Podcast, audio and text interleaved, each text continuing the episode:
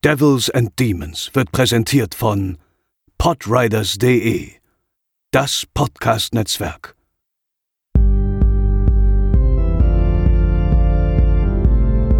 They're coming to get you, Barbara.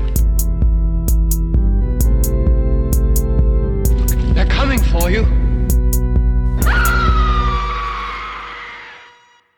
Hallo und herzlich willkommen zur 82. Episode von Devils and Demons, eurem Horrorfilm-Podcast. Ich bin wie immer der Chris und an meiner Seite ebenfalls wie immer der Pascal.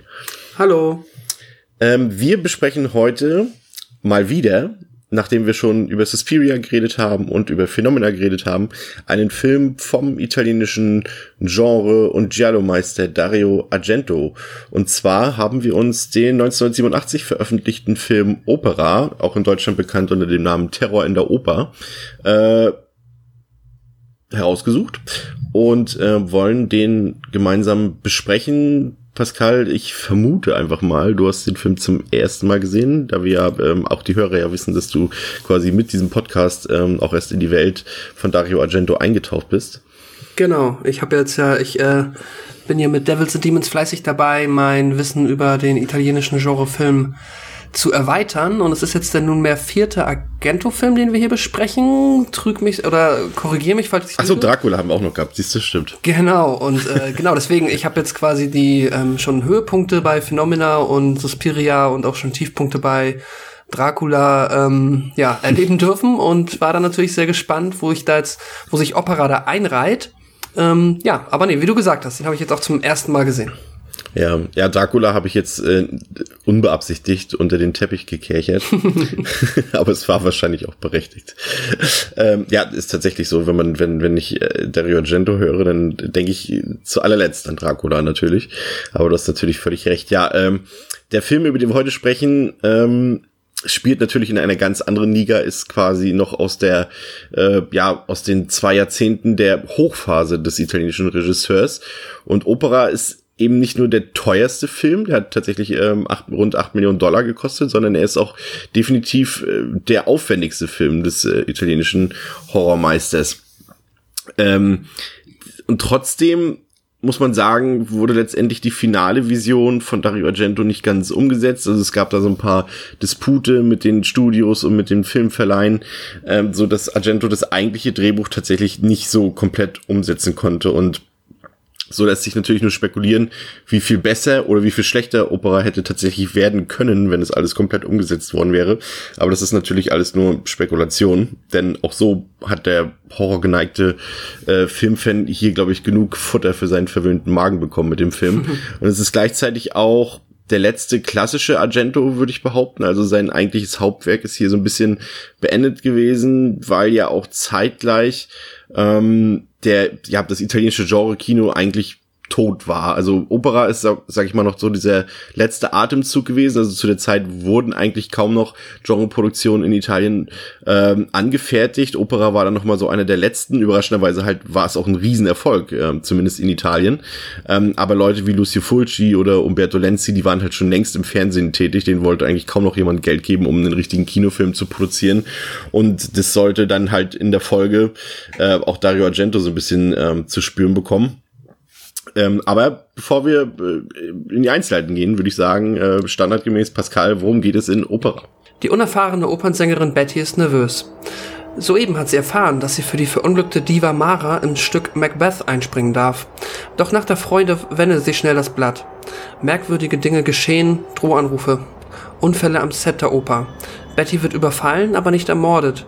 Stattdessen zwingt sie jemand zum Zusehen bei Morden an ihren engen Vertrauten. Betty ist gezwungen, tief in ihre eigene Vergangenheit zurückzublicken. Ja, ähm, der Film beginnt natürlich äh, mit der ikonischen Szene des Raben, ähm, der ja sowieso eine relativ tragende Rolle in diesem Film haben wird. Wir sehen eine Opernprobe Und dort ist die Hauptdarstellerin zu sehen, Mara Tschekova, beziehungsweise sie ist nicht zu sehen, denn wir sehen quasi mehr oder weniger das komplette Opening aus einer, ja, aus einem subjektiven Take, könnte man meinen, der so ein bisschen von der Bühne bis zum Ausgang des Operntheaters führt. Hm. Und ähm, der Star, es gibt halt dort quasi sowas wie so ein Unfall mit einem Raben und dieser große Star, Mara, flüchtet halt aus dem Theater und wird von der Presse verfolgt bis auf die Straße hinaus und wird dort von einem Auto angefahren. Und ähm, das ist schon mal ein Opening, was äh, zeigt, nee, was eigentlich schon die, die große Stärke des Films letztendlich präsentiert, nämlich die Kameraarbeit, auf die wir noch sehr, sehr häufig, glaube ich, äh, hier in dieser Episode eingehen werden. Aber mhm. hier ist schon ein spektakulärer Einstieg, finde ich. Auch diese, halt dieser, dieser, dieser POV-Take, alles aus ihrer Sicht und wie sie sich dort durch die, durch die, durch die anderen, ja, Cast-Teilnehmer oder, oder Produzenten und Teilnehmenden an dieser Oper, an dieser Macbeth-Oper durchdrängelt und auch an den Presseleuten und so weiter. Und das ist schon ziemlich gut gemacht, muss ich sagen. Also sieht man auch diesen, diesen Steadicam-Einsatz, der halt sehr häufig in diesem Film auch ähm, zu sehen ist. Ja, auf jeden Fall. POV ist sowieso, äh, ja, wie du gesagt hast, ein ganz schön großes Thema in diesem Film. Und ähm, ich mochte auch, ich mochte es auch, dass man halt die äh, verunglückte Opernsängerin, die Diva halt nie gesehen hat, ja. sondern wirklich nur äh, ihre Stimme gehört hat und quasi die Kamera aus ihren Augen, äh, wie sie das alles wahrgenommen hat. Das war schon, ähm, ja, war ungewöhnlich, aber hat direkt so ein bisschen äh, gezeigt, wo der Film was ja stiltechnisch hin will oder was er, wo es lang geht in der Hinsicht. Ja, dann lernen wir den Regisseur kennen, Marco. Der wird gespielt von Ian Charlson, dessen letzte Filmopera war, denn er starb relativ jung an AIDS tatsächlich. Äh, gar nicht so lange nach den Dreharbeiten zur Oper. Ich glaube, na gut, das waren schon noch zwei, drei Jahre. Ich glaube, 90 oder 89 ist er verstorben. Aber er war zumindest schon während der Dreharbeiten zur Opera an, an HIV erkrankt. Und ähm, dieser Marco stellt im Endeffekt so ein bisschen eigentlich Dario Argento dar. Mhm. Ähm, dazu muss man wissen, dass äh, Argento auch, ähm, ja, ich weiß jetzt nicht genau, wie viele Jahre zuvor, aber äh, er hatte zumindest den Auftrag, selbst ähm, eine Oper zu inszenieren. Also er sollte selber Macbeth inszenieren, aber man hat sich dann doch so ein bisschen dagegen entschieden, weil das hat alles nicht so ganz funktioniert und äh, man war sich dann noch nicht sicher, Argento, ob das jetzt wirklich einer ist, der jetzt von der hohen Kunst kommt oder doch von der niedrigen Kunst und so ist das alles so ein bisschen äh, ja zerfahren und zerlaufen. Aber hier hast du halt diesen Regisseur Marco, der halt äh, auch so ein bisschen, ja, hm, jetzt auch ja, schon ein bisschen ausgefallen agiert und selber halt aus dem Horrorfilmbereich kommt und jetzt eine Oper inszenieren will oder soll. Und äh, das ist schon eine, eine Referenz an, an Dario Argento selbst. Mhm. Und äh, dieser Marco muss sich jetzt halt, dadurch, dass seine, seine Hauptdarstellerin verunglückt ist, äh, eine neue Darstellerin besorgen. Und diese findet er dann in Betty, die wird gespielt von Christina Masilak. Ähm, die Argento tatsächlich übrigens auch als schwierigste Darstellerin bezeichnet, mit der er je in seiner Karriere zusammengearbeitet hat. Ähm, und diese Betty ist eine junge Künstlerin und wir lernen auch gleich so am Anfang kennen, auch das wird auch so ein bisschen durch die Dialoge zwischen den Charakteren klar, dass diese Oper so ein bisschen verflucht scheint. Mhm. Welchen also, Eindruck hast du so ein bisschen zu Beginn von, von Marco und von, von Betty? Mm, Marco ist eine interessante Figur, weil ähm, ich mir von Anfang an nicht sicher war, ähm, wie ich ihn einschätzen soll, weil es ist natürlich jetzt halt kein, also es ist ein Film, wo ich von Anfang an an den Film rangehe und mir sicher bin, okay, das ist auf jeden Fall, also die Möglichkeit, dass mich hier irgendetwas überrascht und auch mit meinen Erwartungen gespielt wird, ist überhaupt nicht gering.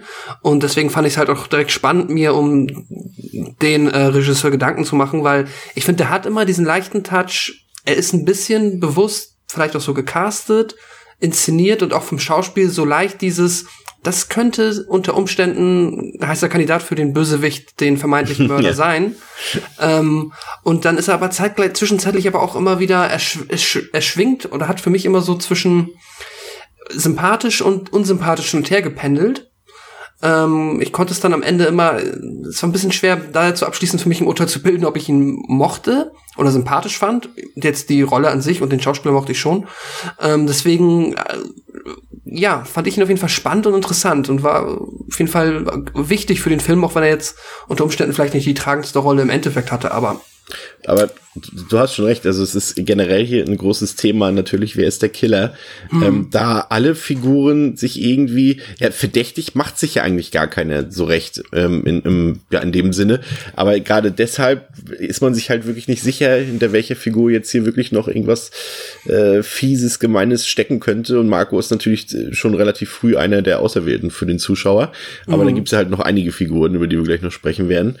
ja, und dann kommen wir zum Premierenabend und äh, man muss schon sagen, auf der Bühne läuft tatsächlich alles super. Betty liefert eine hervorragende Performance ab und, und das Publikum ist begeistert und ich fand es dann auch toll, ähm, ich glaube, war das irgendwie beim Bühnenumbau, glaube ich, passiert das, ähm, dass du auch so einen fantastischen Kameraschwenk hast, also der quasi so einmal so 360 Grad um die Bühne rumgeht. Wir sehen das, was mhm. auf der Bühne geschieht und dann geht die Kamera einmal komplett rum, backstage und dann sehen wir halt diesen kompletten Kontrast, dass halt was auf der Bühne passiert, ist alles perfekt in Perfektion und dahinter ist halt alles chaotisch. Die Leute sind am Schminken, wuseln da durch die Gegend, keiner weiß so recht, was er machen soll. Das fand ich ist ein relativ interessanter Kontrast eigentlich gewesen. Und ähm, dann sehen wir ein paar Szenen wieder aus der POV-Sicht und wir wissen schnell, dass es sich dabei eigentlich nur um jemand Unheilvolles handeln kann.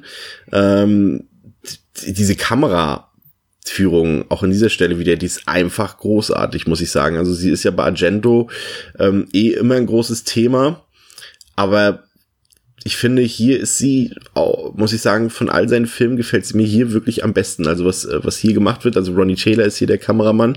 Äh, das ist einfach, also ich muss sagen, ganz, ganz toll. Das ist alles so smooth und, und so, so, wie die Kamera sich bewegt und das ist also wirklich, also richtig top-notch, muss ich sagen. Und ich meine, gut, Ronnie Taylor ist jetzt kein Unbekannter.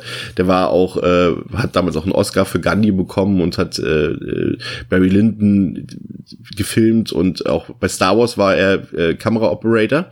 Ähm, also derjenige, der die Kamera letztendlich hält. Ne? ist ja auch ein Job. Ja.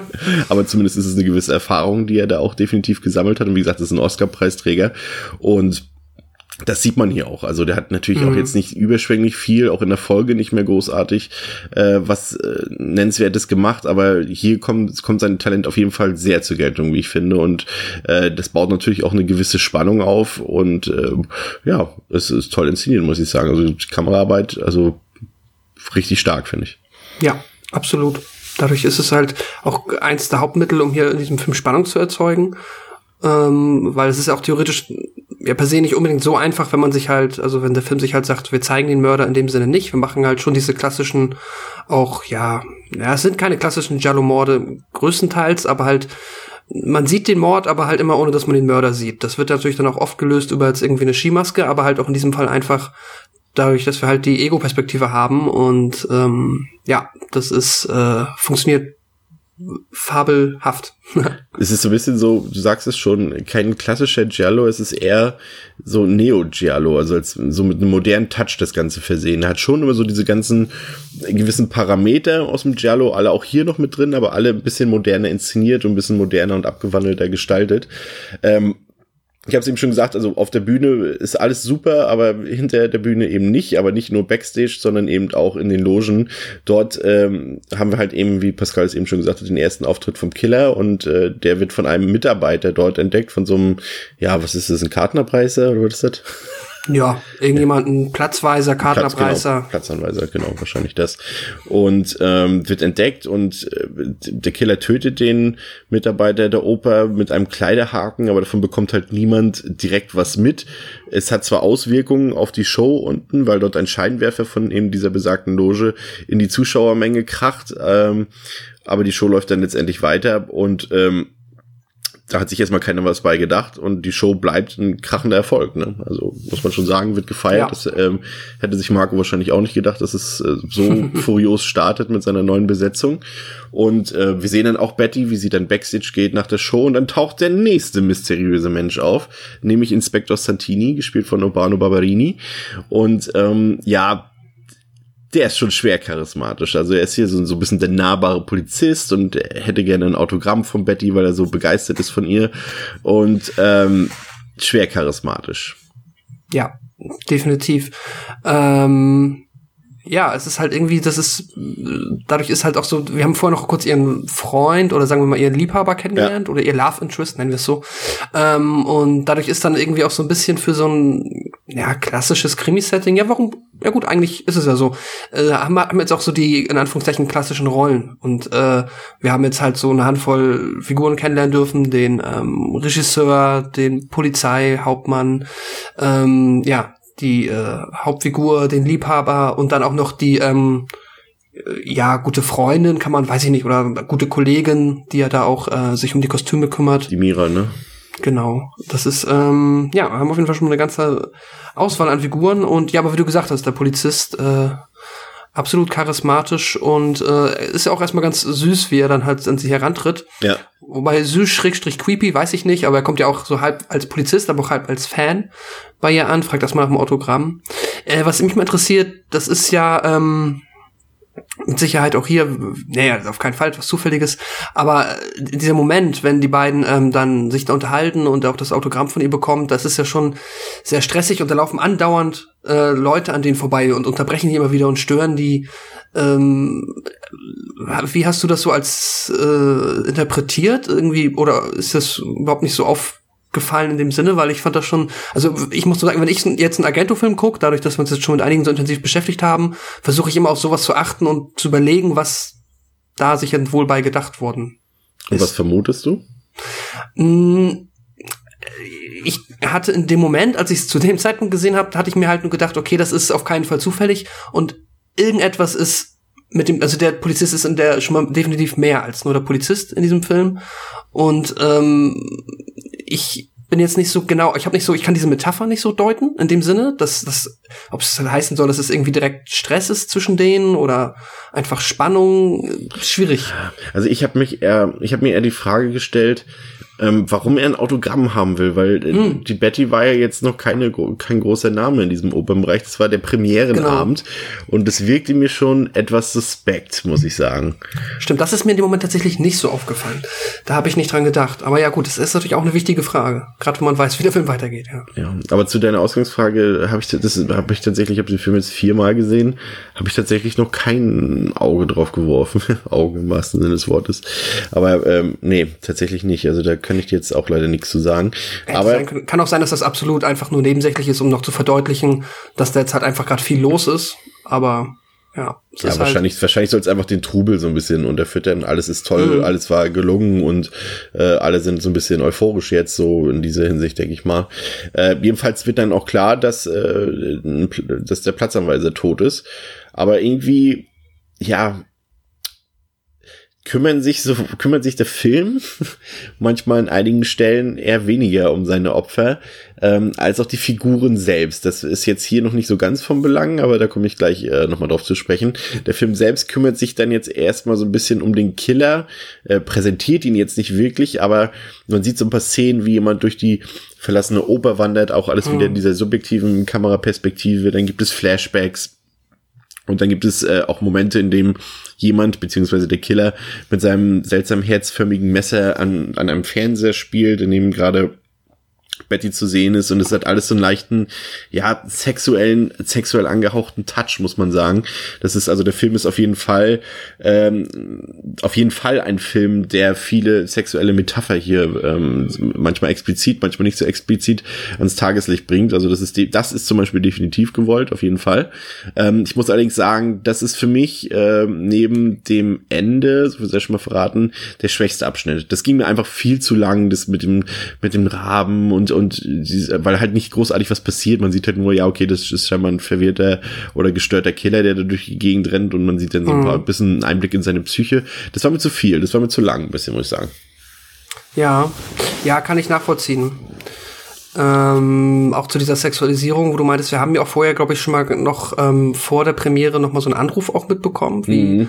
offensichtlich der Killer ja auch schon mal die Betty angerufen hat und sich auch mehr oder weniger geoutet hat, dass er halt dann sehr wahrscheinlich unter das Auto gefahren ist, dass die ursprüngliche Besetzung überfahren hat. Und das hat ja auch schon diesen Touch, dass er halt jetzt das bewusst so inszeniert hat, dass sie jetzt auf die Bühne kommt.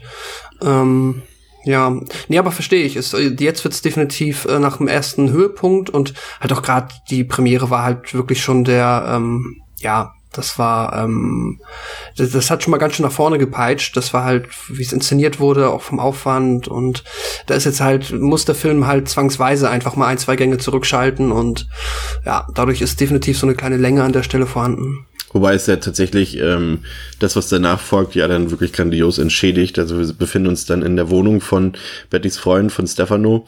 Und dort befindet dieser sich eben mit seiner Geliebten ähm, und er steht dann irgendwann auf und will, ich weiß gar nicht mehr, was er machen wollte. Auf jeden Fall wird Betty dann von dem Killer überrascht und wird gefesselt und geknebelt und ähm, bekommt dann so eine Art, ja, wie sagt man, äh, Nadeln vor ihr Auge, vor ihre Augen geklebt mit Klebestreifen. Mhm. Ähm, so, das ist natürlich äh, ja auch gerade im heutigen HD-Zeitalter, also der Film ist ja mittlerweile ja auch schon 4K-Restauration und alles bekommen, äh, sieht man das natürlich, dass diese Nadeln, also dass Betty da problemlos bl blinzeln könnte und es würde nichts ja. passieren. Aber so hat sich der Film das ja zumindest nicht gedacht. Ähm, der Film meint es so, dass sie jetzt definitiv die Augen nicht schließen kann, weil sie sonst ihre Augen oder ihre Augen nieder zerstört. Und ähm, dieser Anblick, diese ikonische Szene, wie sie ihre Augen aufreißt und die Nadeln sich am unteren Augenlid, an den unteren Augenlidern befinden, ist schon sehr krass, sehr, sehr ikonisch, muss mhm. ich sagen. Und da steckt dann auch eine ganze Menge drin. Äh, da geht's dann auch los. Also in diesem Film geht's ja mehr oder weniger wirklich um das Sehen und das Nicht-Sehen. Da können wir nachher auch später noch ein bisschen genauer drauf eingehen. Und da steckt so viel drin. Ist zum Beispiel der Kinozuschauer damit gemeint, der sich jetzt, weil wir werden gleich sehen, äh, Betty wird sich sehr viel Gewalt anschauen müssen und ist damit der Kinozuschauer gemeint, der dann nicht weggucken kann oder weggucken darf und das sehen soll. Und es ist alles so sexuell angehaucht. Er spielt ja auch so ein bisschen mit ihr, der Killer. Und er stellt das jetzt als ultimativen Liebesbeweis mehr oder weniger da, dass, dass er jetzt für Betty Stefano vor ihren Augen opfert.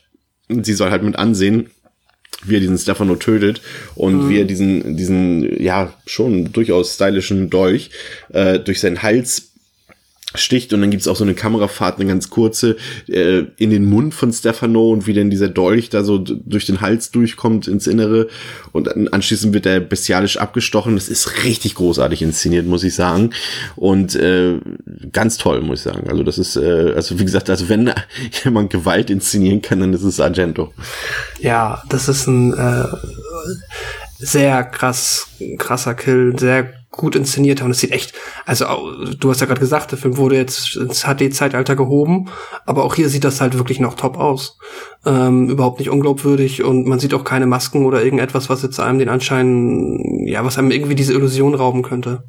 Ich muss sagen, die Nadeln sind echt äh, wirklich unangenehm und ähm, der das ist äh, glaube ich nach der äh, ikonischen Szene aus Clockwork Orange wo die Augen ebenfalls so auffixiert wurden ja. wahrscheinlich so die unangenehmste Augenszene in dem Kontext die ich bisher kenne wo jemand gezwungen ist seine Augen halt offen zu halten und etwas zu sehen was er eigentlich nicht sehen möchte ähm, ja, krass.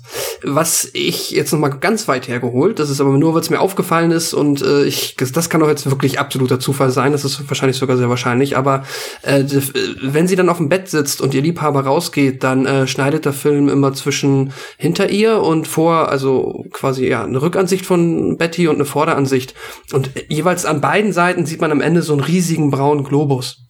Und ich weiß nicht, ob das eine Metapher sein soll, dass sie zwischen zwei Welten sitzt. Es ist mir in dem Moment einfach in den Kopf gekommen, deswegen wollte ich es ja einmal erwähnen. Falls irgendjemand das auch so sieht oder dazu was hat, kann er, kann er mir schreiben. Das kann aber auch absoluter Zufall sein. Es ist, würde, ich meine, das ist eh eine Fantasie, ja. Hm? Würde ich ähm, am Ende mit dir drüber reden. Okay. Da kommt noch was da, würde ich dir dann, also, äh, ja, würde ich dir äh, in dem Kontext später auf jeden Fall recht geben. Ob es Absicht ist, das können wir natürlich immer nie sagen, aber wir wissen ja, mhm. so ist es nie dem Zufall überlassen, ähm, wie er damals halt genau. Ähm, was hier natürlich auch eine Rolle spielt und das gibt es auch später noch in einer anderen Szene ist, dass der Film so ein bisschen mit dem, ich weiß leider nicht, wie man das cineastisch nennt, aber ähm, es ist mehr da, als wir durch die Kameraperspektive äh, zu sehen bekommen. Und das ist nicht die einzige Szene. Also nur weil jemand dort nicht in der Kamera gerade in dem zu sehen ist in der ganzen Szenerie, heißt es nicht, dass er nicht doch dahinter steht sozusagen. Also es lässt sich jetzt Bild beschreiben, aber ähm, es gibt halt Winkel, die die Kamera nicht erfasst in der jeweiligen Szene und wir sehen nicht, was in diesen Winkeln passiert, aber dort könnte zum Beispiel auch der Killer stehen und so weiter. Und das hält, also es kann dann einfach sein, dass man einfach eine Figur dann in, im nächsten Cut einfach da ist, aber sie war halt schon die ganze Zeit da und die Kamera hat halt nie dorthin gefilmt sozusagen. Ja. Ähm, das wäre zum Beispiel die erste dieser Szenen hier, als der Killer auf einmal plötzlich da ist, ähm, bei Betty am Bett. Ähm, die kann sich allerdings dann doch tatsächlich am Ende befreien und flieht. Äh, Stefano ist tot. Und dann kommt so eine leichte, ja, es kommt schon, ich weiß nicht, ob es jetzt eine Suspiria-Hommage ist, aber zumindest muss man sagen, also ich hatte es ja eben schon erwähnt, also keiner kann Gewalt so gut inszenieren wie Argento, aber auch kaum jemand kann Regen so großartig, großartig inszenieren. wie Argento auch dann mit dieser Neon-Reklame, die da mal kurz äh, im Bild ist und dieser strömende Regen. Ich weiß immer nicht, wie sie das gemacht haben. Wahrscheinlich nicht mit einer Gießkanne, aber äh, sieht auch wieder großartig aus, auch wenn es für die Handlung jetzt nicht so viel hergibt. Äh, und da kommt wieder diese Punkte, die ich vorhin angesprochen habe. Ja, relativ ja, rasant erholt sich Betty und äh, denkt jetzt, ach komm, Stefano ist weg, denn ja, komm, ich rufe mal Marco an, den Regisseur, und äh, der begleitet sie jetzt äh, so ein bisschen und man sieht da ja auch dann später, sie sind schon so ein bisschen auch dann urplötzlich miteinander so ein bisschen verbandelt. Ähm, aber der wirkt äh, nach wie vor suspekt und merkwürdig, also muss man auch sagen. Mhm. Ähm, aber es ist schon. Ich glaube, hat sie auch zu, oh, Entschuldigung, ich glaube, da hat sie auch zufällig äh, getroffen mit dem Auto, mehr oder weniger, oder? War das nicht sogar Zufall, dass sie sich dann. Hatte sie nicht angerufen? Wen hatte sie angerufen in der Telefonzelle? Ähm, oder hat, hat sie ihn doch angerufen? Oder hat sie Mira angerufen? Ich weiß es nicht. Ich weiß, dass sie halt, ja, safe nicht die Polizei angerufen hat. Das fragte sie dann ja. Nee, du kannst recht haben. Ja, doch, nee, ich, okay, dann habe ich dann hab ich's falsch in Erinnerung. Ich habe dann irgendwie den Dialog durcheinander gebracht. Aber ja, stimmt, sie hat ja durchaus telefoniert. Ja, mir war so, als hätte, hätte sie hm. ihn angerufen. Auf jeden Fall ähm, merkt man ihr nach zehn Sekunden schon gar nicht mehr an, dass gerade ihr, ihr Lover quasi bestialisch ja. getötet wurde. Und das ist halt, zieht sich ja durch den Film, immer wenn Leute sterben, äh, dann interessiert sie das gar nicht mehr. Und auch das ist ein Punkt, den ich jetzt erstmal mit dem braunen Globus ähm, zur Seite schiebe. Okay. Für später. Ähm, also merkt euch das. Ähm, Betty geht dann zu ihrer Schneiderin und ähm, ähm, sie telefon, also um, um irgendwas da machen zu lassen, ich weiß nicht mehr genau was, das ist für den Film eh egal teilweise, auch das zu später nochmal mehr. Aber ähm, während sie dann, sie telefoniert dann dort halt mit Mira, mit der von Pascal von schon angekündigten Freundin, die da auch am, in der Oper arbeitet, gespielt von Daria Nicolodi, die haben wir auch schon ähm, so ein bisschen kennengelernt hier in, im Argento-Kontext. Das ist halt die, die, die Ex-Frau von Dario Argento und auch die Mutter von Asia Argento und die waren zu diesem Zeitpunkt äh, des Drehs relativ frisch getrennt, aber sie wollte halt dann trotzdem aufgrund dieser Rolle mitmachen in dem Film. Und äh, während äh, Betty halt mit Mira telefoniert, baut sich dann halt äh, ziemlich viel Spannung auf und dann gibt's wieder so eine coole Szene und das ist auch wieder unfassbar gut gemacht mit dem mit der Kamera und mit dem Editing. Wir sehen dann immer so einen Blick aufs aufs Hirn des Killers und, mhm. und auch diesen Herzschlag und wie die Kamera dann so mit reinzuckt ins Bild mit dem Herzschlag. Das fand ich wieder unglaublich ja. gut gemacht. Also Richtig gut. Und Betty wird dann wieder angegriffen und wird eben wieder mit diesen Nadeln am, an den Augen präpariert und wird dann auch wieder ganz ikonische Szenen in einen von diesen ähm, ja Puppenschaukästen gesperrt. Also die, sie ist ja bei der Schneiderin und die stellt dann, die stellen dann ihre Kostüme halt an Puppen in so Glasschaukästen aus und jetzt ist Betty plötzlich eine dieser Puppen sozusagen und äh, muss dann durch das Glas äh, beobachten, wie die Schneiderin mit ihrer eigenen Schere getötet wird und dann gibt es wieder sexuellen Kontext. Äh, ähm, da der Killer dann äh, offensichtlich in einem oralen Akt äh, mit der Schere äh, im Mund umherspielt. Also das ist ganz klar eine, eine Oralverkehr-Andeutung, ohne Wenn und Aber, auch wenn er natürlich den MacGuffin, nämlich diese Kette, um die es da ja kurz in dieser Szene gibt, äh, aus ihrem Mund zu holen. Und äh, da das erfolglos bleibt, äh, kommt es dann zu einer auch wieder ganz smart gelösten Splatter-Szene, die keine Splatter-Szene ist, denn wir sehen, okay, er kommt durch den Mund, kommt er nicht mal an diese verlorene Kette heran, also muss er sie aus dem Brustkorb holen und wir sehen dann nur die Schere, wir sehen nicht ähm, den menschlichen Körper, den er dort aufbohrt und aufreißt mit dieser Schere, also er reißt quasi ähm, äh, des Schneiderin Brustkorb auf und schneidet ihn auf. Das ist theoretisch eine totale Splatter-Szene, aber sie ist halt, wird halt nicht explizit gezeigt, ist aber trotzdem mega hart, ne? Mhm. Ja. Absolut, also das ist auch, ja, also einmal die Szene, die äh, da metaphorisch für den Oralverkehr steht mit dem Messer, das auch dann auch vom Audiodesign, wie halt das Messer sich dann an den Zähnen, oh. das Geräusch, das ist, das ist so Zahnarzt, das ist, das ist übel. maximal unangenehm. Also ähm, da kenne ich, da gibt's andere Filme, die halt wesentlich expliziter, mehr Blut und mehr Innereien zeigen, die nicht halb so unangenehm sind wie, äh, ja, so etwas. Und das ist äh, stark auf jeden Fall. Ja. Trifft den Nerv. ja, definitiv. Also fand ich auch richtig übel. Ähm, was wir jetzt schon wissen, ist, dass der Killer halt eben nicht so ganz anonym ist. Also wir, wir erkennen ganz klar, es ist ein Mann. Ähm, er ist äh, klassisch Giallo-artig maskiert und, und trägt Handschuhe. Äh, was auffällig ist, dass er ähm, über diesen Handschuhen nochmal Latex-Handschuhe drüber trägt. Das ist nun ein Film aus den späten 80ern. Äh, ich hatte vorhin schon auch diese, auch in, in, im Zusammenhang mit dem Schauspieler, mit Charleston, äh, die AIDS-Thematik angesprochen. Ich ja, auch nicht zufällig. Also ich glaube, das spielt alles diese, diese ganze Angst vor HIV und, und vor, vor Erkrankungen und sexuellen Erkrankungen ist, hat da schon definitiv auch bei diesem Film eine Rolle gespielt. Ähm, weil einen anderen Grund gibt's halt nicht dafür, über Handschuhe noch Latexhandschuhe zu tragen. Ne? Also es ist halt alles so ein bisschen aus dieser Zeit und der Film spielt halt auch mit diesen Thematiken mhm. metapherartig. Ähm, ja, also wieder eine knallharte Killszene, muss ich sagen. Und es äh, geht ja da dann wirklich Schlag auf Schlag weiter. Ne? Also der Film hangelt sich hier wirklich von, von Setpiece zu Setpiece.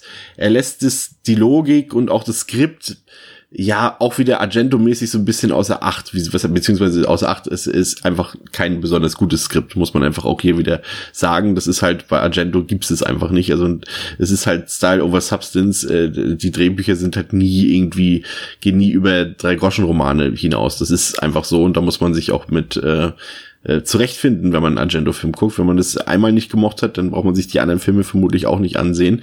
Aber ich glaube, wir sind beide ähm, Leute, die halt auch mal auf so eine durchdachte Story verzichten können, wenn alles andere herum halt auch wirklich dann einfach äh, ja Oberliga ist, ne? Mhm. Ja, ich habe durchaus hier, also kommen wir später im Kritikteil noch zu, weil ja. ich, da müsste ich dann mehrere Beispiele nennen, die später erst kommen. Ähm, aber ja, grundsätzlich absolut klar. Also da, das äh, habe ich jetzt aber auch schon mit meinem begrenzten Agentowissen mitbekommen, dass er jetzt nicht der beste Geschichtenerzähler ist oder auch die Geschichten teilweise halt nicht äh, zu den hochqualitativsten gehören. Ähm, ist, ist so, aber ist es halt auch, wie du gesagt hast, äh, überhaupt nicht ähm, ja, Sinn und Zweck, beziehungsweise halt äh, erforderlich. Ja. In den guten Momenten. Ja, nächstes Setpiece. Ähm, ist äh, Betty zurück in der Wohnung und äh, der Inspektor, der sagt, hier komm, Betty, ich gebe aufgrund der Ereignisse, die du jetzt erfahren musstest, auch wenn sie sich das schon wieder gar nicht wirklich anmerken lässt, ist da gerade auch äh, wieder jemand. cool damit. Ja, vollkommen cool. Ähm, gewährt die Polizeischutz und das entsteht dann eine sehr, sehr spannende Szene, die schon ein bisschen wirklich sehr Hitchcock-artig inszeniert ist, muss ich sagen. Also ähm, Betty nimmt Augentropfen und wir haben dann auch dort wieder immer wieder eine subjektive Perspektive, wie ihre Wahrnehmung, ihre, ihre optische Wahrnehmung gestört ist und dann kommt ein angeblicher Inspektor vorbei, Inspektor Suavi und Betty sieht alles unscharf und sie weiß jetzt nicht genau, ja, das wird schon der Inspektor sein, aber wo ist der Killer eigentlich? Und dann äh, gibt's so, gibt's so ein echt spannendes Spielchen, weil du auch als Zuschauer nicht weißt, ist das jetzt wirklich der Inspektor, der da sitzt und eine qualmt im Wohnzimmer, oder ist das tatsächlich der Killer? Und äh, dann wird es erstmal beruhigt, diese Szene, weil äh, Mira nämlich vorbeikommt und dann ist der Inspektor Suavi auf einmal weg und dann klingelt das Telefon und das Licht geht aus. Und dann stellt sich wieder die Frage, wo ist der Killer, wo ist der echte Polizist? Und äh, war das eben kein echter Polizist? Und dann, das ist also wirklich ganz, ganz großartig gemacht. Und dann hast du auch zwischendurch diese, ich weiß nicht, ob es dir aufgefallen ist, diese leicht Suspiria-artige Beleuchtung, wenn die Reklame, die angebliche Reklame von draußen vor der Wohnung mal so grün flackert, mal so rot mhm. flackert und alles so in diese, diese Farben taucht. Und dann steht angeblich wieder ein Polizist vor der Tür und Mira geht halt hin und äh, guckt durch den Türspion und dann kommt vielleicht einer der aller, aller, aller besten und größten Argento-Momente überhaupt. Denn nach einem kleinen Hin und Her entpuppt sich äh, der Polizist vor der Tür dann doch als der, als der Killer. Und ja, er schießt mit seiner Pistole durch den Türspion hindurch und wir sehen halt, wir haben halt eine, eine View in, in den Türspion hinein und sehen die, die Pistolenkugel in Zeitlupe durch den Türspion fliegen und wie er sich dann durch den Schädel von Mira bohrt und am Ende auch noch das Telefon hinten äh, äh, zerschellen lässt. Wie großartig ist bitte diese Szene bitte? Sag mal. Ja, es, ist, es ist eine absolut großartige Szene, die mehr oder weniger den Abschluss eines wirklich auch ebenso großartig spannend inszenierten äh, ja, Storyabschnitts halt wirklich hier äh, ja, beschreibt. Das ist, äh, ich fand tatsächlich, das ist mit so mit der Höhepunkt für mich in dem Film. Ja. Weil, ähm, ich, ich, mich hatte absolut halt, also hinters Licht geführt. Naja, sagen wir mal so, wir, wir wissen jetzt, dass sie da ist, dann bekommt sie die Info. Es kommt ein Polizist, der heißt Daniel Suave, den darfst du in die Wohnung lassen. Dann hat sie die Augentropfen und sie kann ihn nicht sehen. Das wird auch ähm, von der Kamera so inszeniert, dass es klar ist, so, okay, ich bin direkt, alles klar, das ist er nicht. Dann kommt die Freundin und sagt, vor der Tür steht noch ein Daniel Suave. Dann denke ich mir, ah, okay, dann ist das draußen wahrscheinlich der echte Polizist. Ja. Und äh, ich habe tatsächlich, also ich war immer, ah, verdammt, und wer ist es jetzt? Und als dann ähm, das halt zu diesem Höhepunkt kommt und äh, Mira durch den Türspion oder durch die Tür, durch den Türspion blickend, sich mit dem vermeintlichen Polizisten unterhält, das war richtig, ich dachte, das ist der Polizist und sie macht jetzt nur den Fehler und lässt ihn nicht rein und die werden gleich von hinten erstochen. Und wieder dann die Polizei, äh, die Pistole vor den Türspion hält, ah, das war wirklich, da ist mir mal kurz das Herz stehen geblieben, als dann der Schuss ähm, ja abgefeuert wurde, auch weil es einfach vom Timing so perfekt ist. Das ist äh, absolut, absolut großartig. Und ähm, ja, dass es dann nachher dann tatsächlich noch darin mündet, jetzt nehme ich mal das Stück so weit vorweg, dass sie dann auch noch aus Versehen den Daniel Suave tötet. Der äh, gespielt wird von Michele Suavi, auch ein alter Bekannter von uns. ja, ähm, das ist dann halt, ja, dann ist der, der Kreis quasi abgeschlossen. Ja. Äh, ja, es ist toll ich finde, dann kommt wieder ein leicht, also ein untypischer Argento-Moment, weil es dann halt auch zu so einem relativ actionreichen Kampf kommt zwischen Betty und dem Killer.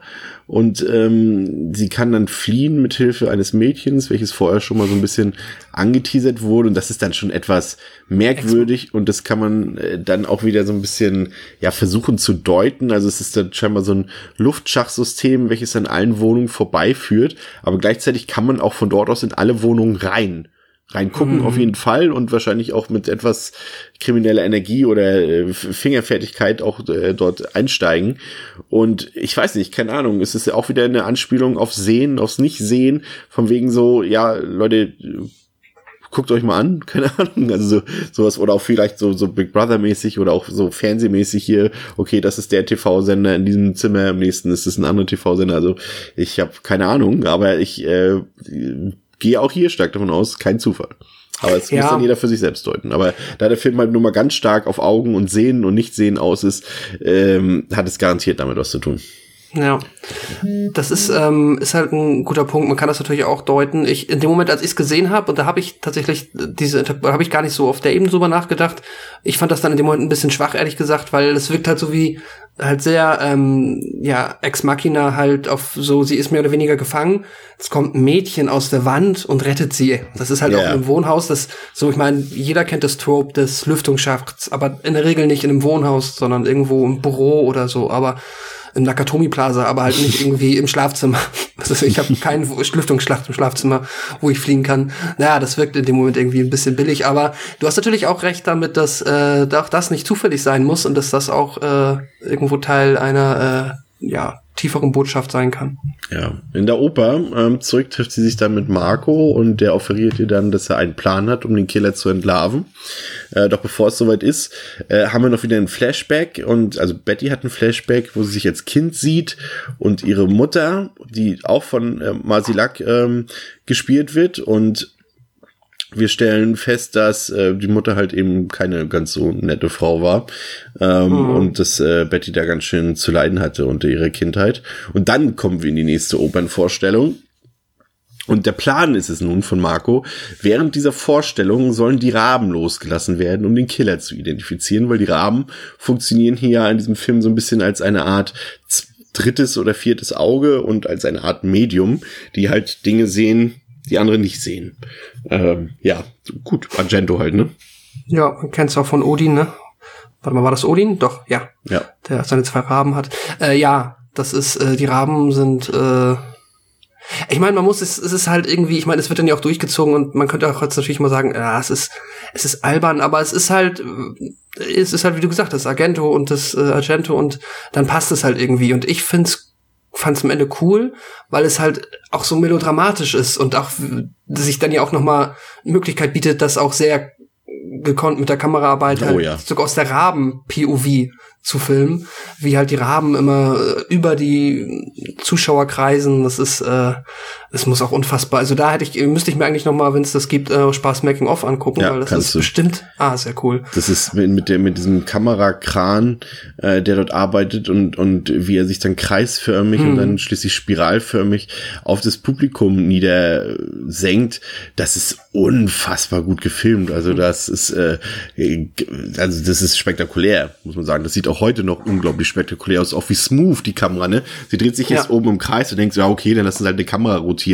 Ähm, aber sie bewegt sich dann ja dann in, äh, wirklich wie so eine Spirale und immer flacher werdend aufs Publikum äh, zu und, und schwebt dann förmlich und das ohne Cut und so. Das ist fantastisch. Also es ist wirklich richtig, richtig großartig, muss ich sagen. Ja. Ähm, ganz toll gemacht. Ähm, und die Raben, wen identifizieren Sie, Pascal? Unseren Ähm, charismatischen. Unseren charismatischen Polizeichef, dessen Name ja, okay, ich wusste es, das ist vergessen. Inspektor Santini natürlich. Sati, ja, Inspektor Satini. Ja, Äh, ja, und äh, Santini ist es und ich habe mich auch, äh, auch ich war auch dieses Mal wieder überrascht. Ich vergesse es jedes Mal, wenn ich den Film sehe. Ja, stimmt, Santini war ja der Killer, ähm, weil es eben auch so ein bisschen aus dem Nichts heraus ist. Das ist dann halt eine Schwäche des Drehbuchs, dass sie sich so ein bisschen für die Motivlage und so des Killers. Äh, es gibt ja zwar einen Background, da wird ja auch gleich noch mal ein bisschen vertieft, aber aber so richtig, ja, das ist im Film man fängt, also man rätselt eigentlich am Ende gar nicht mehr. Es wird einem, wenn wir am Anfang gesagt haben, ja, das, vielleicht der Marco, vielleicht der Inspektor Santini, vielleicht äh, Stefano, wie auch immer. Es ist uns zu diesem Zeitpunkt des Films eigentlich ehrlich gesagt, oder mir, ich wollte es ja nicht jetzt für alle sagen im Plural, aber mir war es ehrlich gesagt zu diesem Zeitpunkt des Films relativ egal, wer der Killer ist. Mhm.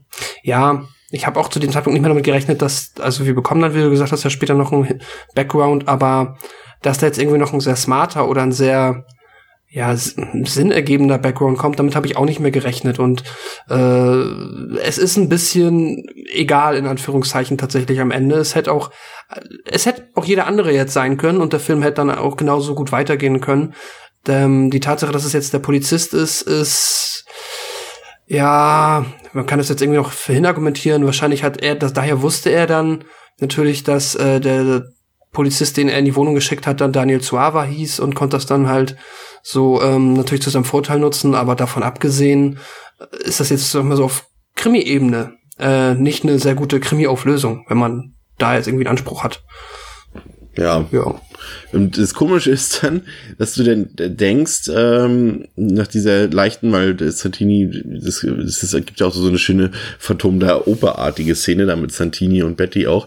Aber du denkst dann halt so, ja, okay, äh, der Film ist jetzt zu Ende, aber es ist nicht zu Ende. Es kommt dann der erste Epilog, so ein bisschen. Ähm, der, ja, was heißt Epilog? Also, es, das ist halt nicht der Showdown gewesen, obwohl es wie ein Showdown inszeniert war. Es kommt dann noch so eine Art, äh, ja, Mm, ja, wie drückt man es aus? Es äh, kommt in so eine Art, ist so eine Folterszene, sowas in der Art, so ein bisschen. Also so macht sie so zumindest den Eindruck. Also es ist ein, ich weiß nicht, beschreib du mal das Ende. Sag mir auch gleich, wie du es fandest. Also das, das vor dem Epilog, Epilog. Mhm, das äh, Vorende.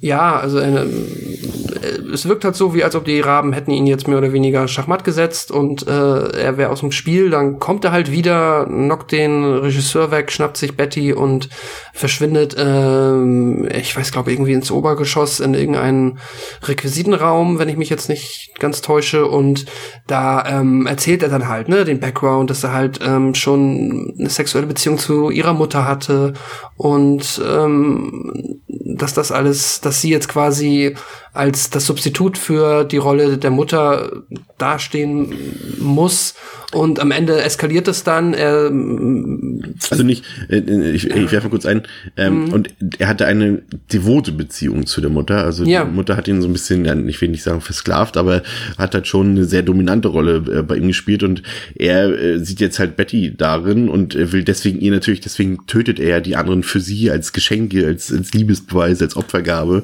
seiner Unterwerfung und so weiter. Äh, ja, erzähl weiter.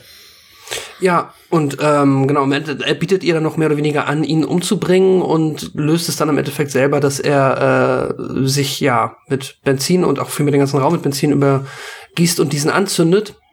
Und äh, der, ja, ja, ja, sagen wir es mal so, ist es passiert. Und im Endeffekt schafft sie es dann äh, mit Hilfe der ähm, herbeigerufenen Feuerwehr und dem Regisseur Marco gerade noch so dem Tod zu entrinnen und es wirkt wie ein vorläufiges Happy End. Ja, und dann kommt das, äh, ja, das sehr diskutable Ende, äh, der Epilog, nämlich, der uns ähm, interessanterweise zurück zu Phenomena führt, wenn man so will. Denn äh, Betty trägt hier nicht nur Jennifer Connellys Outfit ähm, aus äh, Phenomena, sondern auch die Szenerie, in der sich äh, Phenomena damals befunden hat. Ähm, wir sind in den Alpen, es sind Insekten zu sehen, der Wind weht ganz klar. Das ist also eine komplette Referenz an, an die eigene Vita Argentos. Ähm, das ist eigentlich ja ganz cool. Aber man muss sagen, dass wir es plotwise jetzt löst, Argento, ist schon sehr, sehr schwach, muss ich sagen. Also äh, der Killer konnte angeblich fliehen und ist schon unterwegs äh, Richtung Alpines Anwesen dort und er ermordet Marco ganz brutal. Und äh, dann kommt es noch wieder zu einem Mini-Showdown, in der äh, Betty im Netz der Sekunde gerettet wird.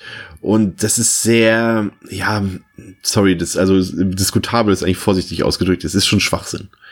Ist ab, absolut auch auch schwachsinnig inszeniert. Ja, komplett schwachsinnig. Auch Da- das, da- das- wie Betty dann am Ende auch noch so da rumliegt mit dem, was war's mit der Eidechse oder was auch immer, und plötzlich so naturverbunden und so völlig außer sich.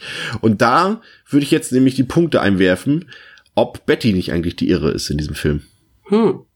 Weil irgendwie, wenn man so drüber nachdenkt, ist sie nicht ganz koscher. Also irgendwie ist das alles ein bisschen seltsam, auch wie sie sich da gerade in diesem, in diesem Finalbereich verhält. Äh, die Thematik mit der Mutter und so. Also es ist sehr komisch. Also ich, ich äh, bin, also so, wenn man das in der Retrospektive dann den, den Rest des Films nochmal betrachtet, könnte es auch einfach sein, dass äh, Betty irre ist. Ja, das ist interessant. Ähm, gib mir noch mal ganz kurz eine Sekunde, um ich muss noch mal ganz kurz über die äh, äh, mein mein äh, Mini Rage über die äh, Inszenierung dieses Epilogs kurz loswerden. Ja, gerne. weil äh, also alleine halt die Tatsache, dass die sind dann halt in dieser Hütte in den Alpen. Dann läuft Betty raus. Kontextlos, muss man immer dazu Genau, sagen. komplett es ist halt, hat ja kontextlos. keine Rolle gespielt vorher. Genau. Dann ähm, ist es halt, dann sieht äh, der Regisseur Marco sieht dann im Fernsehen halt zufälligerweise diese Nachrichtenübertragung, in der zufälligerweise halt klar wird, dass äh, das nicht wirklich der, äh, also dass er nicht gestorben ist, sondern entkommen konnte. Dann geht er runter, sieht, glaube ich, die Hausfrau, die dann ermordet wurde von ihm, macht sich dann bewusst, er ist schon hier in den Alpen. Das ist auch okay, äh, maximal random. Und dann läuft er, glaube ich, einfach nur auf den Balkon und schreit zu Betty, er ist hier, lauf. Und dann läuft sie einfach wohin? In die Alpen. Oder keine Ahnung. Sie läuft einfach über eine Wiese und das sieht auch wirklich einfach peinlich aus. Und das ist auch dann, glaube ich, auch wieder eine der Szenen, die mit dem Metal-Soundtrack dann unterlegt ist. Und auf einmal läuft er einfach mit ihr. Es sieht aus wie zwei Menschen, die einfach über eine Wiese laufen. Es ist, äh, also, es ist unfassbar albern. Und ich finde das ja vollkommen okay, wenn man ähm, Argento halt auch für seine Tiefgründigkeit und für die vielen Metaphern und Botschaften, die in seinen Filmen versteckt, wenn man dem da einiges zuspricht, was so halt, äh, ja, inszenatorische Fehltritte angeht. Aber das war drüber, das war dann, das wirkte ein bisschen dilettantisch zugegebenermaßen. Aber ja, wir können gerne zurück zu deiner Theorie. Es ist tatsächlich nichts, was ich mir bis oder was mir bisher irgendwie äh, in den Kopf gekommen ist. Klingt aber jetzt äh, auf den ersten Blick auch äh, oder auf, beim ersten Hören überhaupt nicht abwegig, weil wie wir gesagt haben, es ist in so einem Film in der Regel nichts zufällig. Dafür ist er dann ähm, zu sehr Argento. Und deswegen kann es ja auch, muss es ja auch schon eine Bedeutung haben, dass sie halt wirklich nach jedem unfassbar brutalen, schrecklichen Mord von Menschen, den sie ansehen musste, von Menschen, die, die ihr sehr nahe standen, halt so, mm, ja, also Teilnahmslos. leicht, ja, also wirklich maximal teil, also sie ist vielleicht genervt oder gestresst, weil sie jetzt nicht mal irgendwie mal in Ruhe ausschlafen kann, aber das ist dann ja auch schon das höchste der Gefühle. Und theoretisch müsste man ja eigentlich mit einem menschlichen Wrack rechnen, weil das ist ja, das macht dich ja. Und dann würdest du, glaube ich, auch eigentlich immer die Polizei rufen, wenn ich ehrlich bin. Also so den ersten Mord konnte ich noch sagen, ja, okay, sie will jetzt natürlich, sie hat, ist gerade, hatte sie den Durchbruch, sie möchte jetzt nicht Schlagzeilen.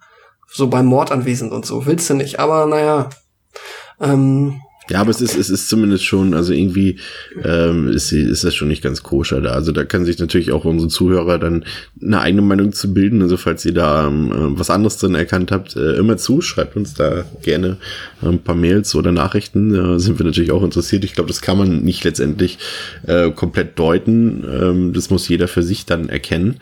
Aber mhm. wo, wo wir uns einig sind, ist es halt wirklich ein unfassbar schwaches Ende. Ja, das ist äh, also völlig das deplatziert. Ist ja, es wirkt wie, als ob man die, äh, die Parodie des Films direkt an den Film rangeschnitten hat. Keine Ahnung. Ist halt leider, ähm, ja. Es hat mir so ein bisschen das, es hat mir das Ende versaut, kann man schon sagen, weil ja. äh, für mich hätte der Film ruhig einfach, das war auch ein guter Schlusspunkt, hätte einfach aufhören können. Richtig. Ja. Lass uns ein bisschen die, die, die Stärken und Schwächen herauskristallisieren. Ja, also, sehr gerne. Ähm, ja, also vom Plot her, wir haben es eben schon gesagt, muss man schon sagen, der Film hat ein paar Lücken. Ähm, ich glaube auch, manche Lücken sind dort mit Absicht vorhanden, manche wiederum sind einfach äh, äh, Plotholes. Ähm, man kann nicht unbedingt immer folgen. Also ich glaube auch gerade so, wenn man den Film ein, zwei Mal gesehen hat, dann äh, fehlen einem immer noch so ein paar Sachen. Und jetzt auch beim vierten Mal ist mir das immer noch ein bisschen zu undurchsichtig. Also ich kann halt nicht genau sagen, ob es letztendlich wirklich einfach eine Schwäche des Drehbuchs ist oder ob das Absicht ist. Auf jeden Fall aus meinem Stand jetzt ist der Plot kaum vorhanden. Also es ist marginal eine Krimi-Geschichte, sowas in der Art, aber da wird auch nicht großartig also es findet ja nicht mehr in der Ermittlungsarbeit oder sowas statt. Also es gibt es ja alles gar nicht in dem Film. Also nee. kann man Krimi eigentlich auch schon fast wieder streichen. Ich finde eigentlich eher, dass dieser, der Aufreißer eher so ein Vorwand für die spektakulären Einzelszenen und Setpieces ist. Das ist ja. es eigentlich. Das ist ja auch, sind ja auch die Stärken des Films. Aber eine Geschichte, eine kohärente, die findest du eigentlich in Opera nicht. Nee, das ist dann, lass mich da ganz kurz einhaken, weil ja. das halt auch meine Hauptkritik ist. Und zwar, ähm, ja, wie du gesagt hast, ich bin auch der Meinung, das Drehbuch ist wirklich halt, wenn man hier ein Problem sucht, ist es das Drehbuch, weil ich die Exposition auch so viele, es gibt so viele Momente in diesem Film, wo halt die Geschichte nicht nach äh, so guter Filmkunst so show it, don't tell it, weil das ist ja ein Film, muss ja. nicht immer alles erzählen, aber hier gibt's tatsächlich Dialoge, viele, die auf Hörspielniveau dir den Film, also quasi erklären, was gerade passiert. Da fällt mir jetzt ein, wenn die ähm, Schneiderin aus dem Raum geht, äh, dann sagt sie, führt sie einen Monolog mit sich selber, was auch immer schon so ein bisschen nicht gut wirkt, wo sie dann sagt, ach, sie hasst ja aber den Regisseur, den mag ich nicht. Und dann äh, gibt's Momente, wo ähm, äh, wo sie den Ausweis von Suave, wo wir alle mittlerweile verstanden haben, dass es Daniel Suave ist, der da auf dem Boden liegt, und dann sagt sie es auch noch mal und ähm, ja, ganz, ganz oft wird einfach mit den Dialogen einfach nur ähm, die Story gekünstelt halt so ein bisschen ausge erklärt, damit man es halt besser versteht oder auch teilweise offensichtliche Sachen nochmal besser versteht. Und ähm, ja, das ist halt einfach, finde ich jetzt, das ist halt nicht gut. Und das ist auch für Argento, also ich kann mich jetzt ja jetzt nicht als Experte äh, irgendwie aufspielen, aber für das, was ich von Argento schon gesehen habe, habe ich das auch schon mal besser gesehen, auch wenn jetzt irgendwie das Drehbuch vielleicht nie die Stärke ist oder die Geschichte und es eigentlich darum auch nicht so mhm. sehr geht. Aber da ist schon ein kleiner Abfall, finde ich. Ähm, was Positives, ähm, natürlich definitiv äh, Argento auch, äh, Argento-like immer, ähm, die audiovisuellen Belange, also wir haben schon gesagt, also die, die große Brillanz wird hier definitiv vom, vom Kameramann von Taylor erzeugt, ähm, der, ja, also in der Folge sahen Argentos Filme halt auch nie wieder so gut aus wie in Opera. Also das ist schon wirklich großartig. Also diese Szenen, wir haben sie eben schon ähm, gesagt, dieses, dieses Schlüsselloch-Szene mit der Kugel durch den Augapfel. Äh, also selten war Slow Motion zugleich so abscheulich und widerlich und betörend wie hier. Also das sind schon teilweise wirklich Kubrick und Hitchcock äh, Momente, was der Film hier offeriert und äh, bietet dem Auge immer wieder was Neues, also auch dem Auge natürlich. Ähm, das wird nie langweilig, das ist nie belanglos, nie gleich, was, was die Kamera hier uns zeigt. Also es spielt mit ganz vielen kreativen Dingen und äh, ja, man muss sagen, die Kamera spielt eigentlich die Hauptrolle in diesem Film. Ne? Das ist schon, Argento ist ja auch, er hat ja auch gesagt, dass äh, irgendwann mal gesagt, dass äh, das zentrale Punkt für ihn des Films halt die Kameraarbeit ist.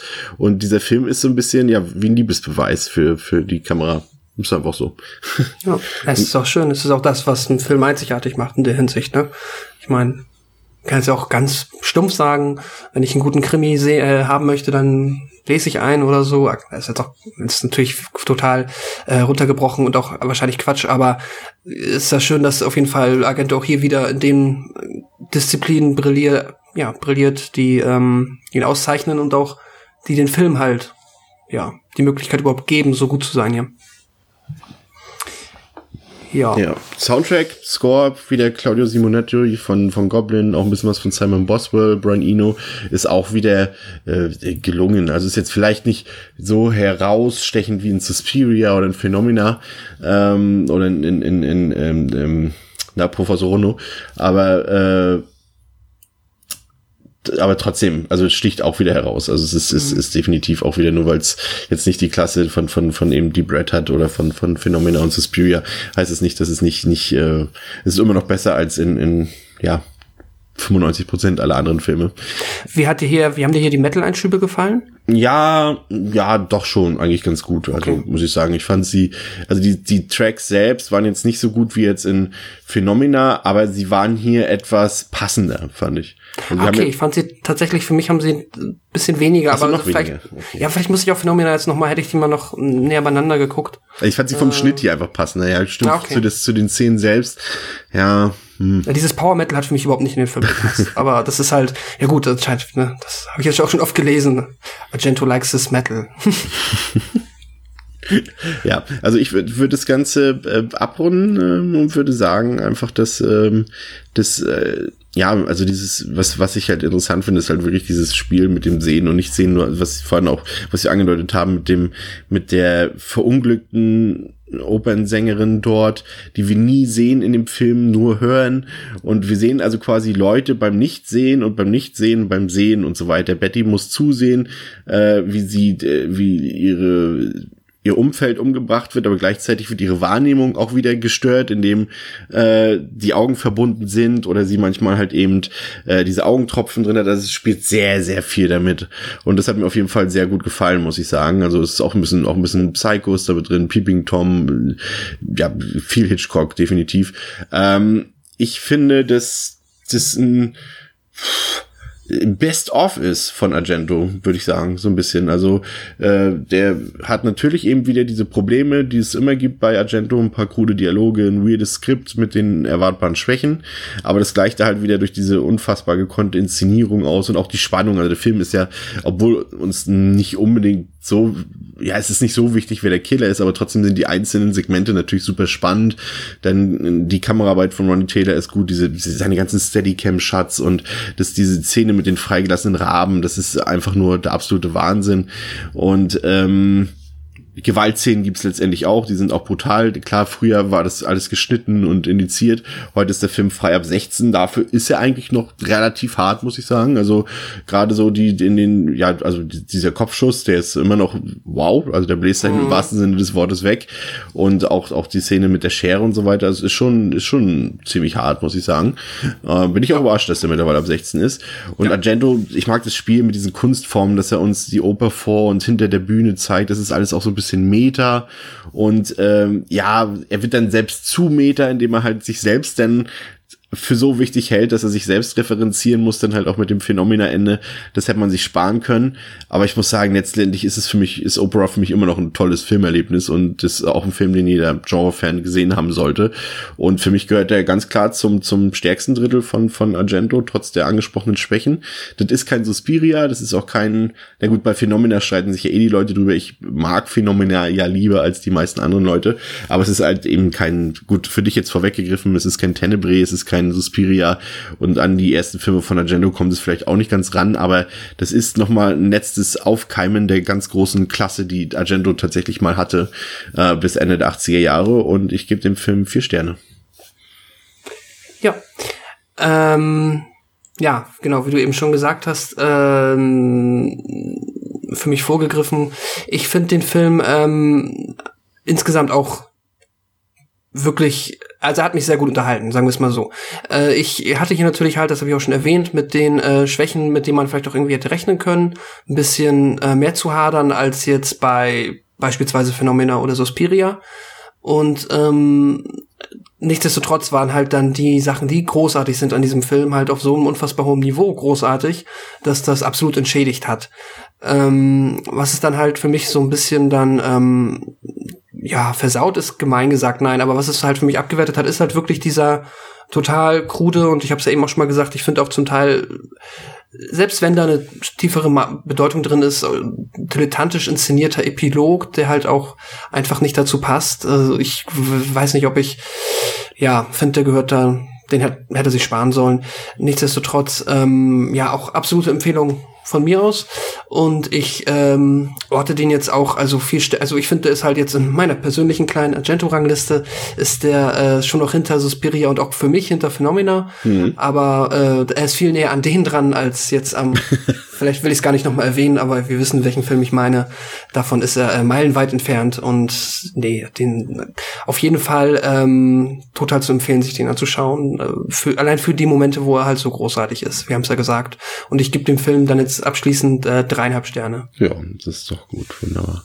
Ja, äh, liebe Zuhörer von Devils and Demons, äh, wir bedanken uns für die Aufmerksamkeit. Äh, das soll es heute gewesen sein. Noch zwei Hinweise.